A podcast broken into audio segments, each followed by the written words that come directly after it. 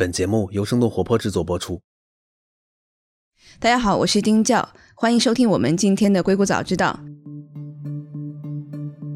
被马克思认为难以置信的愚蠢，以氢燃料电池为技术路线的电车公司 Nikola，在做空机构 Hindenburg 的报告披露之后，股价应声暴跌百分之二十。Nikola shares are tumbling after a short seller called the company, quote, an intricate fraud built on dozens of lies. 它的创始人 Trevor Milton 也最近被迫辞职，这个还是在他们跟通用确定投资的第三天之后。 I don't know what you know about that, but uh, I mean, it's not good, is it? 特斯拉今年的股票已经翻了不少倍。那么今天我们就来聊一聊美国的电车市场。今天做客我们的节目的是余亮，硅谷某基金的董事总经理，他专注于新能源车及支持技术的赛道的投资。Hello，余亮，欢迎欢迎。嗨，答案你好，你好。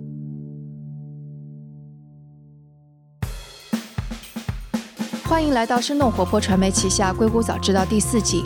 这个世界因科技创新而巨变，那就请和我们一起在最前线观察科技创新所带来的变化、影响和机遇。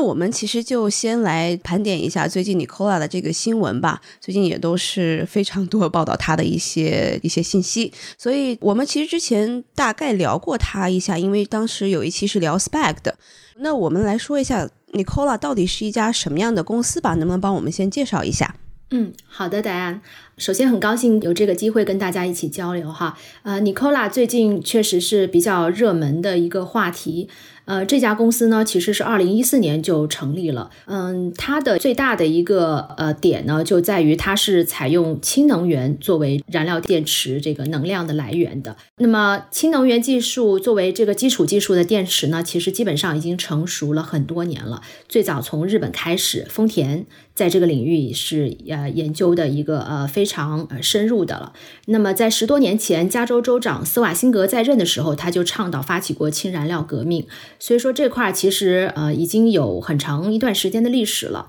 那么从理论上来说呢，就是燃料电池技术是应对气候变化的一个非常完美的方案。但是为什么这么多年就是一直就没有突破呢？而且其实基本上，呃，大家可以看到，就是每隔一段时间，它就会这个话题就会拿出来重新再翻一遍。那么其实呢，就是因为它的最大的一个挑战就是成本。呃，现在主要是面临着一个燃料电池基础设施没有办法跟上的一个问题，比如说氢的这个安全性啊，它会导致它的整个运输啊、存储啊，然后生产啊，这个种种过程呢都有非常多的问题，那么维护它的这个成本是居高不下的。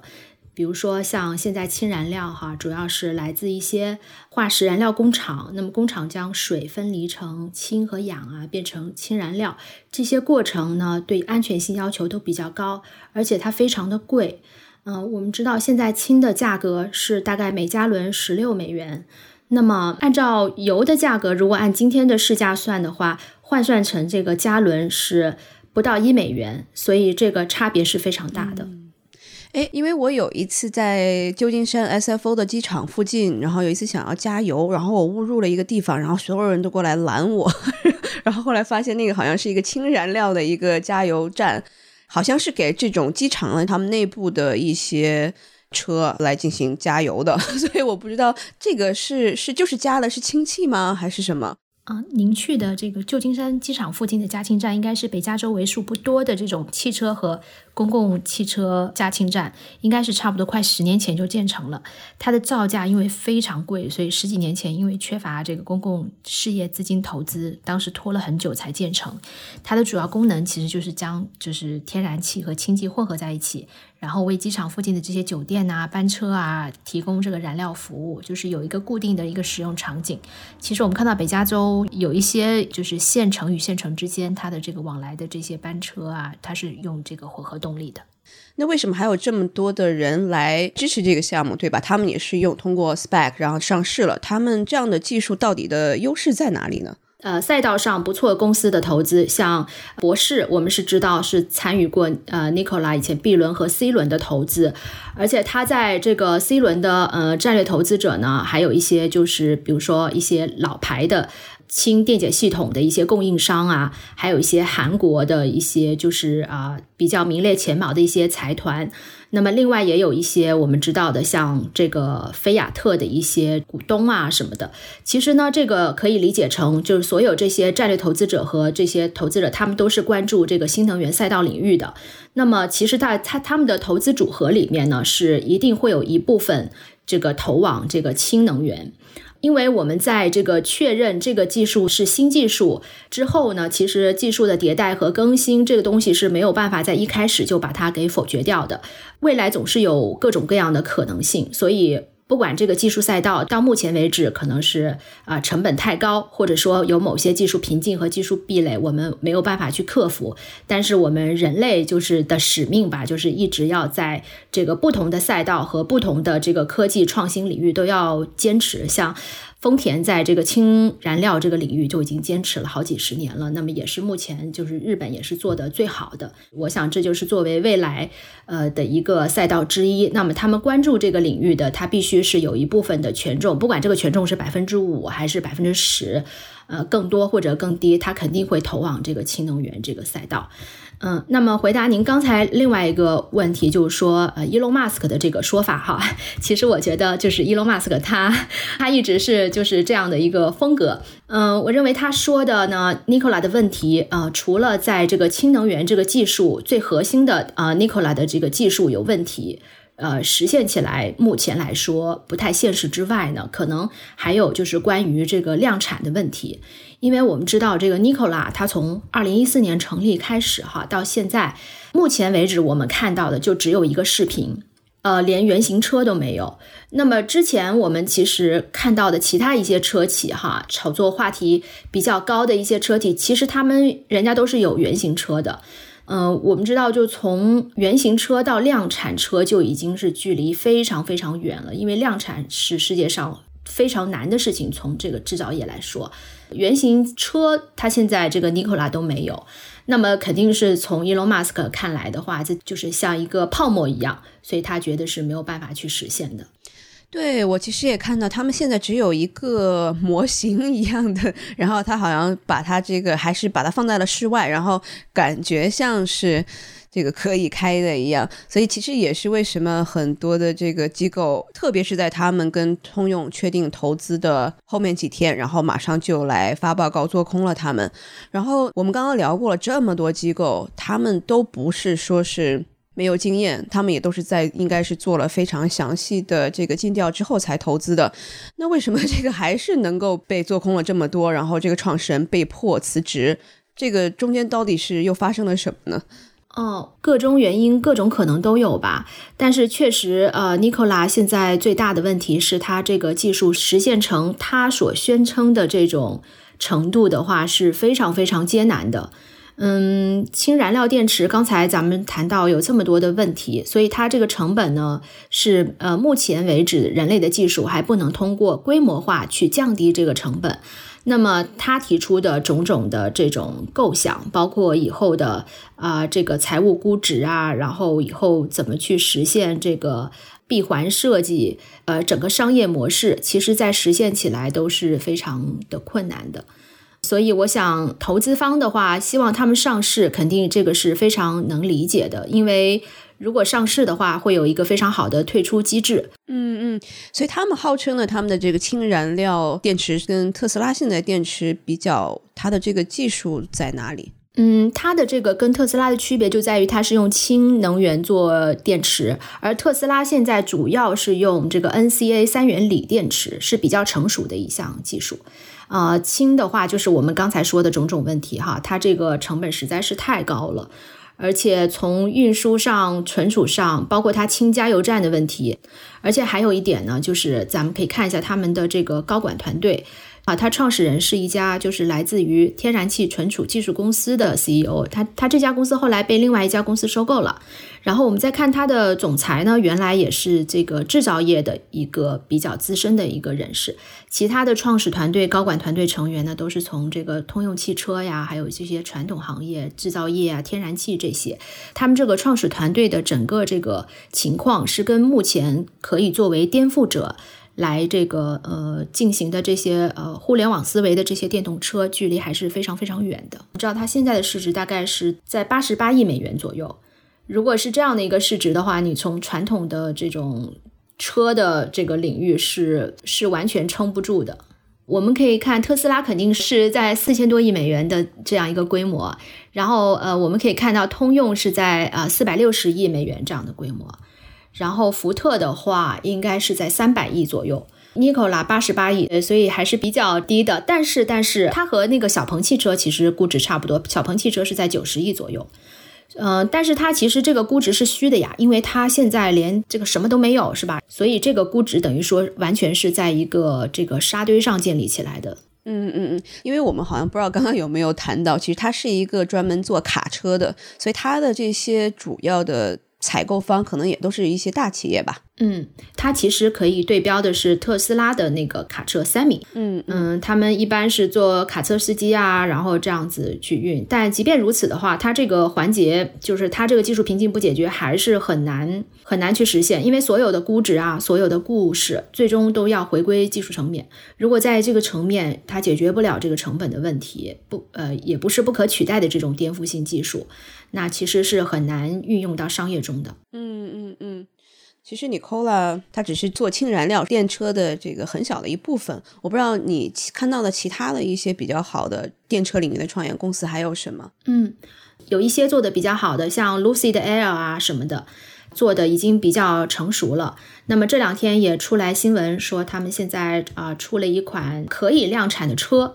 明后年推向市场。那么这个可能就是一家比较有代表性的一个新的一个电动车企，Lucid。嗯，L U C I D 是吧？对对，他们这个创新点在哪里呢？其实他们成立是十几年前，二零零七年就成立了。原来其实他们并不是做车的，他们其实是有点像，就是给新能源车提供一些这个动力系统的。最早以前他们是做这个电电芯啊，然后电池包啊，还有一些电机技术。因为如果我们知道，如果它只是提供这个三电系统的话，它的估值还有它的这个盈利营收都是很有限的。但是如果它自己能够做一个整整车出来的话，做一个新的电动车的话，那么它这个呃市场前景就很大了。呃，所以可能是因为这这些原因吧，那么他们就是当时创始团队的人就找到了那个呃特斯拉 Model S 的首席工程师叫 Peter Rawlinson，来这个组建这个整个 Lucy 的就是车的这个设计，然后他们也找了一些像比较资深的一些汽车设计师啊，像那个奥迪呀、大众、马自达以前的一些手设计师，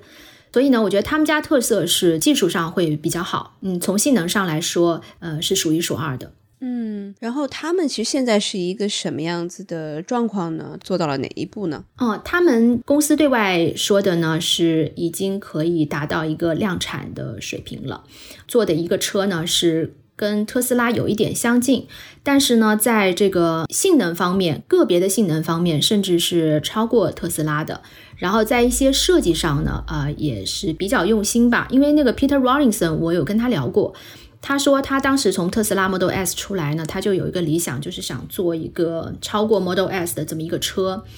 在同类公公司里面吧，做到还比较好。像我记得二零一七年的时候，他们电机性能就可以达到百公里加速二点五秒，当时特斯拉是二点七秒。嗯，对对对。然后他们当时我记得输出最大马力就超过一千匹马力，当时特斯拉 Model S 顶配车型是七百七十马力。所以它的这个电池容量也是比较高的，车的内部设计也采取了一些创新的方案，比如说，嗯，像我们知道特斯拉的那个车为什么高呢？其实它那个高很大一部分是那个底座上面那个电池包比较大，嗯，然后他们当时这个 Lucy 的想的这个方案就是把电池包拆开，把内部的空间释放出来，后排空间就是有明显的一些改善。这是它做的比较好的地方，但是其实它和其他类似的这个。电车公司呢，都有一些比较呃相似的问题，像比如说，我觉得嗯最核心的问题呢，就是它缺乏一个强有力的一个领袖感召力的这么一个灵魂人物。像呃特斯拉，它最初其实各方面性能也不是很好，而且直到现在，它的很多车规级标准仍然是不达标的，内饰也很简单。那为什么大家还这么喜欢特斯拉呢？其实 Elon Musk 在里面是。呃担当了一个非常核心的这么一个灵魂的角色。天然的网红 KOL，对对对，他会在人的心中产生一种颠覆式的一种印记。那么对他这个车的品牌，我们知道他从来不打广告，因为他不需要。所以这是他成功的一个非常重要的一个环节。但是 Lucy 的，我觉得他现在就特别缺乏这种核心的灵魂人物，而且他现在出来的车特别贵。他前两天，呃，出来一个就是最新的新闻吧，它有最高版的车是十六万九美元，哇哦，呃，平常的车也要对，也要将近七万美元，还要就是算上联邦补贴就七万美元。那试想，我为什么要去买你的车呢？它的产品性能给出来了，也没有说是好像比特斯拉好到一个量级这样子。对对对，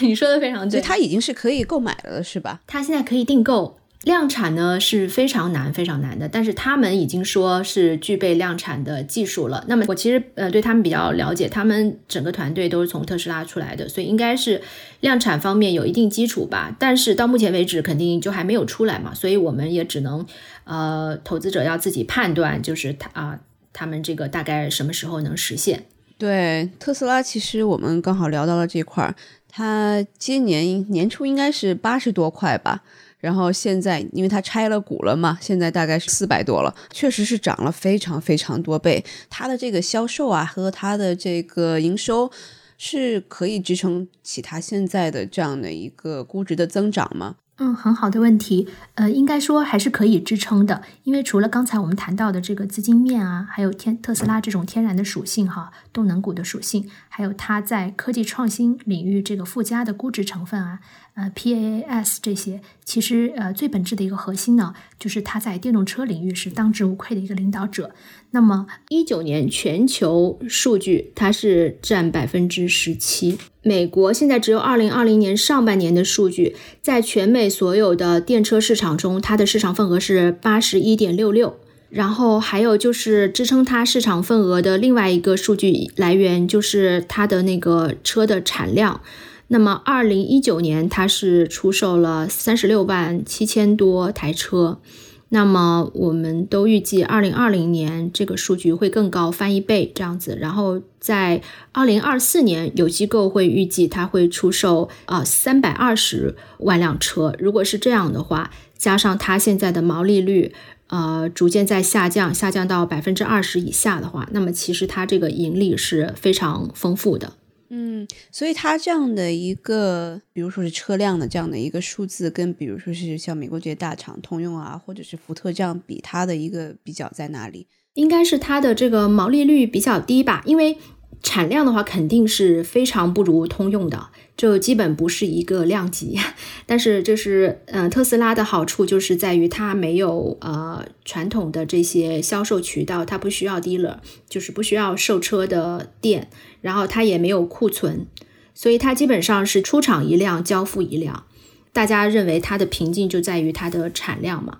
那么随着这个不断增加的交付啊，还有不断增加的这个产出数据，那么最近几个季度它的财报也比较好，实现了每股正盈利，营收也在不断加强，这个也是支撑它估值的。呃，另外我们看到其实它的电池是领先于业内同行，至少是三年的，而这些这个三年呢，其实仅仅是它披露到这个市场上的部分，其实它在实验室里的这种研发水平啊，应该是肯定要领先市场个五年是不是问题的。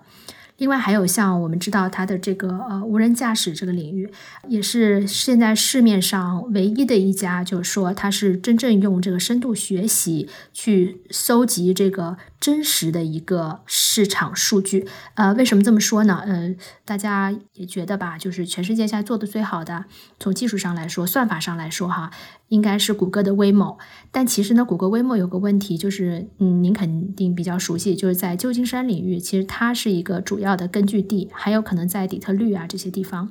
那嗯，其实它只有两千万的数据，就两两千万英里的数据，而特斯拉呢，它是。在全世界有这个一百四十亿英里的数据，而且这个数据呢，它是全球性质的，各个车主它有各个气候，有极度严寒，有下雨刮风。啊，有极度酷热，有后有湿度很大的，有这个特别干的这种环境，它这个路况也不一样，然后用户的使用习惯也不同，所以像威某这样，它只是在旧金山这个领域哈，这个风和日丽的，每天都是一年四季恒温的这么一个呃地方，那底特律的这个实验环境也是很有限的。那么它这个其实无人驾驶做到高阶版的话，后面能做的事情是非常多的，用这个大数据，嗯，我们这边也就。可以不展开了。其实还有一个就是像特斯拉的储能，现在我们从财报上哈，还有它的主营业务方面是没有凸显出这个价值的。但是我认为它以后会就是非常凸显出这方面的优势，就是它太阳能储存这方面的能力。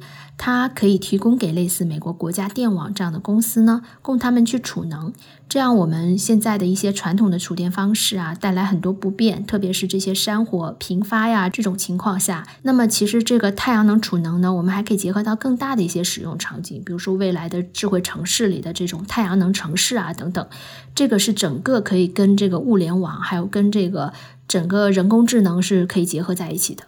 呃，想象力是非常的庞大的。最后一个因素呢，也是最近大家热炒的，就是它因为连续几个季度实现了美股正盈利，所以可能会引入标普普尔指数啊、标普五百这样子。如果是这样的话呢，那么就会引发很多这个呃指数基金投资者的被动投入，因为他们反正是投资指数嘛，指数是什么，他就固定投资这家公司。那么就是说，这些被动的所有的机构的增持会给股价有一个很好的支撑。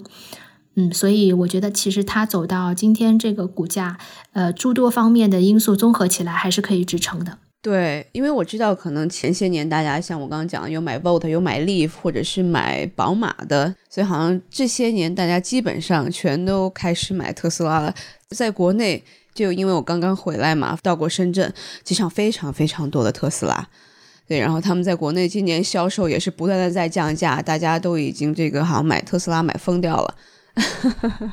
那我们其实说到这里，我们顺带说一下，比如说是像小鹏、未来，他们也是在美国上市了，然后他们在二级市场上面的一些表现又是怎么样的呢？嗯嗯嗯，我觉得中国的公司，特别是电车公司，表现都非常的好。呃，基于就是所有的投资者对这个中国电动 SUV 占据这个中国高端电动车市场的这种信心。那么，特别是像蔚来这样的，我觉得它是属于目前中国同类公司里面做的最好的。嗯，它一方面是我觉得我们刚才有谈到的这些啊，基于电车本身的性能哈，呃，除外呢，其实它还拥有一些就是呃，跟特斯拉比较类似的就是能够提高估值的这些因素。例如，我觉得他们的这个资源整合能力就非常强。然后同时呢，我觉得他们一个非常好的地方就是电车的颠覆力和想象力，他们就有，而且他们就是用互联网思维去造车，他们是目前为止中国车企里面比较相对懂科技的人，所以我觉得他这个真的就是可以支撑起他现在的估值。嗯，美国这边的投资者，也就是从最近的股价也能看出来，大家还是非常，呃，非常同意这个观点的。嗯，然后那小鹏呢？嗯，小鹏其实也不错，就是虽然它的就是市值现在跟未来还有一点区别，但是现在可以说，嗯，也是得到了投资者的认可吧。我觉得它也是其实把互联网思维啊加在里面。到目前为止，我觉得就是呃资源整合能力来说，肯定还是未来更强一些。嗯，小鹏汽车在如果能在资源整合方面哈再更进一步的话，会可能会更好一点。当然，这也跟创始人有关。这个未来的创始人本身他的资源整合能力就是非常强，他自带这个资源。对，所以是一个创始人给自己代言的一个时代。哎，真的真的，特别是像这样的初创公司，是这个是非常重要的。好的，好的，那非常感谢于亮今天做客我们的节目，谢谢帮我们今天分析了这么多公司。哦，谢谢答案，今天是一个非常愉快的交流，也感谢听众朋友们，希望我们今后能够有时间有机会进一步交流，谢谢。今天的节目就到这里，这期节目除了主播和嘉宾，也感谢我们团队的迪卡布里辛和 Luke，他们在最短的时间内完成了节目后期制作。还感谢小爱，他是每次将音频上传到各个平台的人，他同时也是生小英这个账号背后的小伙伴。同时也感谢子珊和 Amanda，是他们每次将音频整理成了文字，并发布在我们的微信公众账号上。如果大家想要长期关注我们，也可以订阅我们的微信公众号，搜索“生动活泼”这四个字就可以找到我们。也请您支持我们，例如在您所喜爱的音频平台上点赞打分，或者通过打赏的方式支持我们。打赏方式在我们的微信公众账号上以及网站声 FM 到 CN S H E N G F M 到 C N 上都能找到。当然，也可以转发给您一两位朋友们，让他们也听到这档节目。也请大家继续关注我们之后的报道。那我们下次节目再见。